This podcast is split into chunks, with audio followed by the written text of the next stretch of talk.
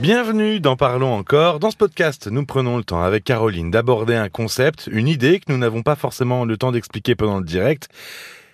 Ben, une fois de plus, pour la soirée. Bonsoir Caroline. Ah, bonsoir Paul. Euh, Elisabeth est intervenue tout à l'heure en début euh, d'émission du 18 mai pour parler de son fils, de ses filles et de la relation avec sa seconde femme euh, avec laquelle il a eu aussi une fille. Ça fait beaucoup de monde. Oui. Hein C'est ce qu'on appelle une famille recomposée. Et Eh oui. Et dans une famille recomposée, il y a quand même plusieurs défis à relever. Mais aujourd'hui, on va plutôt s'intéresser aux enfants. Quels conseils pourrait-on donner aux parents pour que tout se passe bien? Alors, pour que tout se passe bien, ou pas trop mal en tout cas au départ, on pourrait euh, euh, dire aux nouveaux partenaires de ne pas chercher à se faire aimer à tout prix. Euh, ce qui est humain, hein, ce qu'on a tendance à faire, il faut pas forcer le lien. Il faut se donner du temps, il faut apprendre à se connaître, parce que il faut quand même rappeler que ce n'est pas facile de partager euh, son quotidien avec une personne que l'on n'a pas choisie.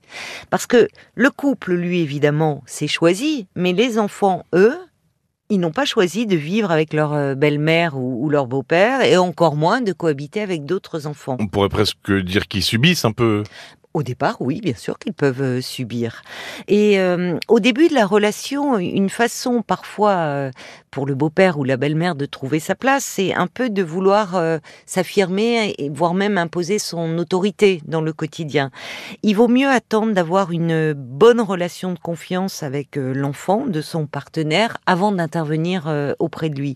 Et puis surtout, il faut prendre le temps d'expliquer son rôle et rassurer l'enfant en lui disant qu'on ne cherche pas à remplacer son autre parent et qu'on comprend que son arrivée euh, provoque beaucoup de changements.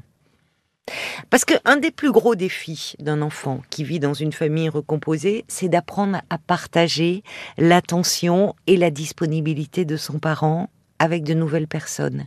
Et ça ne va pas de soi. L'enfant peut avoir peur de perdre euh, sa place en voyant arriver un nouveau partenaire. Et on le voyait dans le témoignage euh, D'Elisabeth. Oui, Euh, parce qu'il y y a le nouveau parent, mais il y a aussi parfois, comme le cas là du fils d'Elisabeth, un nouvel enfant. Exactement. Il y a une petite sœur qui était arrivée. Et souvent, quand un enfant ré- réagit mal, c'est qu'il sent que sa place, euh, il pense que sa place est menacée. Donc, il est vraiment important de continuer à lui donner beaucoup d'attention, passer du temps avec lui, lui faire comprendre qu'on l'aime malgré tous ces changements euh, qui surviennent. Et moi, un conseil que je donnerais, c'est de euh, même se réserver des moments en tête à tête avec son enfant. Il a besoin de sentir qu'il occupe toujours une place euh, privilégiée dans le cœur de, de son parent pour bien s'adapter à cette nouvelle euh, recomposition familiale. Oui, parce que même dans une famille, euh, j'allais dire, classique, Oui. euh, c'est toujours bien aussi de garder, d'avoir un petit moment avec son enfant Ah, en tête à tête, pas forcément d'être toujours tous ensemble. euh. Oui, oui, oui. L'enfant a besoin de Oui. se sentir unique. Euh, auprès de son parent, euh, d'avoir un moment privilégié. C'est pas toujours facile euh, à mettre en place, mais vraiment pour le lien qui s'établit entre le parent et l'enfant, c'est c'est important.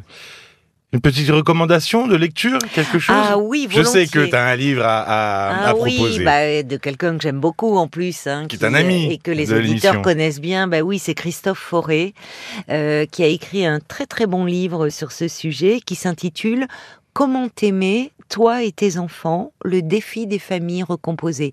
Et comme toujours avec euh, Christophe Fauré, euh, c'est intelligent, c'est pédagogique euh, et vraiment très accessible. Une référence que vous retrouverez dans la description du podcast d'aujourd'hui. Vous pouvez aussi retrouver les témoignages d'Elisabeth, mais aussi de Monique qui parle de sa maladie de Parkinson aussi, ou de Marie-Noël, de Monica.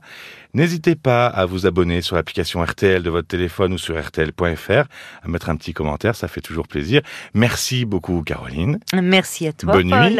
Bonne nuit. Et puis on se retrouve très vite tous ensemble et bonne écoute. Parlons encore. Le podcast.